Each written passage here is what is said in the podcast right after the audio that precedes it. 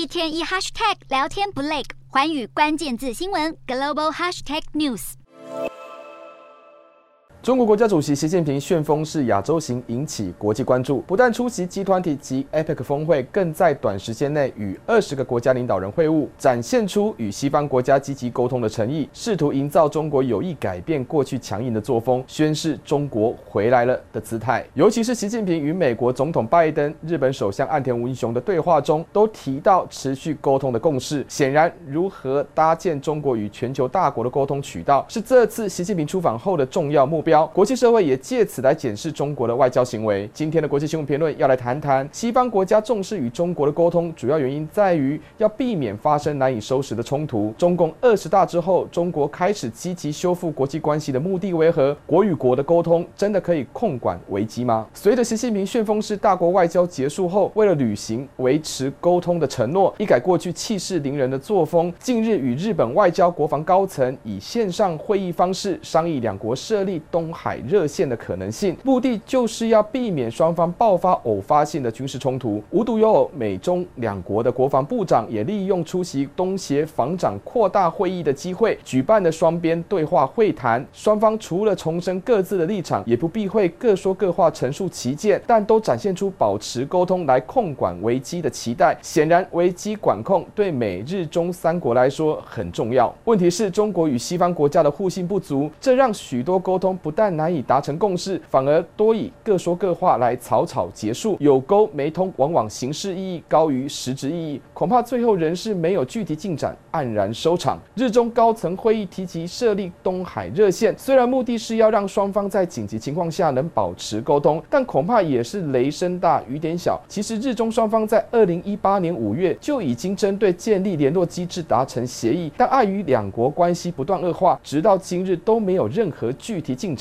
如今再提出，外界都不太乐观。当然，日中两国会再次重拾电话热线的讨论，主要是因为中国海警船频繁进入钓鱼台岛屿附近海域，以及今年八月中中国军演将飞弹射入日本经济海域，双方都认为有必要再次倡议设置联络机制，以避免缺乏沟通而产生误解，甚至爆发军事冲突。只是日本内部对此仍有疑虑，不相信中国会恪守承诺，尤其是中国将台湾视为内政问题，日。日本在台湾有事就是日本有事的认知下，双方立足点完全不同。那么要透过热线来避免冲突，实际效益并不大。拜习会、岸习会结束后，不止日中两国有进一步接触，美中两国也针对区域安全议题展开对话。美国国防部长奥斯汀和中国国防部长魏凤和利用出席东协防长扩大会议的场合进行了双边会谈。虽然表面上都声称要保持双边的沟通接触，但在部分敏感议题中，仍可看出彼此间的分歧相当明显，例如台湾问题、台海现况、南海自由航行等。中方重申台湾是中国的一部分，并画下红线；美方则是再度强调反对片面改变台海现况。双方没有具体的共识。事实上，美中双方针对区域形势的出发点各有不同。从中国的角度来看，反对域外国家在亚洲地区插旗当作后花园；而美国则认为区域稳定攸关着全球安全，美国有责任维持。持国际秩序。显然，美中关系除了是竞争大于合作之外，各自对于国家利益的认知是矛盾且没有妥协的空间。两大国要联手控管危机，恐怕是缘木求鱼。近年来，美国积极围堵中国的动作，以及中国不掩饰挑战美国霸权地位的意图，便可窥知合作的困难。说白了，美中两国对峙才是最大的全球危机所在。有趣的是，中国一改过去战狼外交的气焰，似有和欧美国家坐下来谈的意味。这对以美国为首的西方阵营来说，会将此视为是围堵压力奏效，认为中国会递出沟通的橄榄枝，无非是因为感受到国际社会反中意识的高涨，再加上国内经济形势陷入瓶颈，外部环境更是对中国相当不利。习近平短时间内与多个国家领袖见面，虽然表面上展现出泱泱大国的气势，但实际上是要暂缓外部不确定因素的干扰，以利能全心全力解决国内问题。值得留意的是，习近平的统治思维是以内政为优先，维稳政局的前提必须排除任何来自外部的压力。那么，在外部制衡能力有限的前提下，贸然激起区域矛盾甚至冲突，将不利于他解决国内社会经济问题，自然也无助于政权稳定。可以说，中国近期积极铺陈对外沟通的用意是要安外以利于稳内，但这是手段，不是目的。对习近平来说，减少外部不确定因素的干扰，方能达到安内再攘外的作用，而这也是西方阵营不信任中国的主因之一。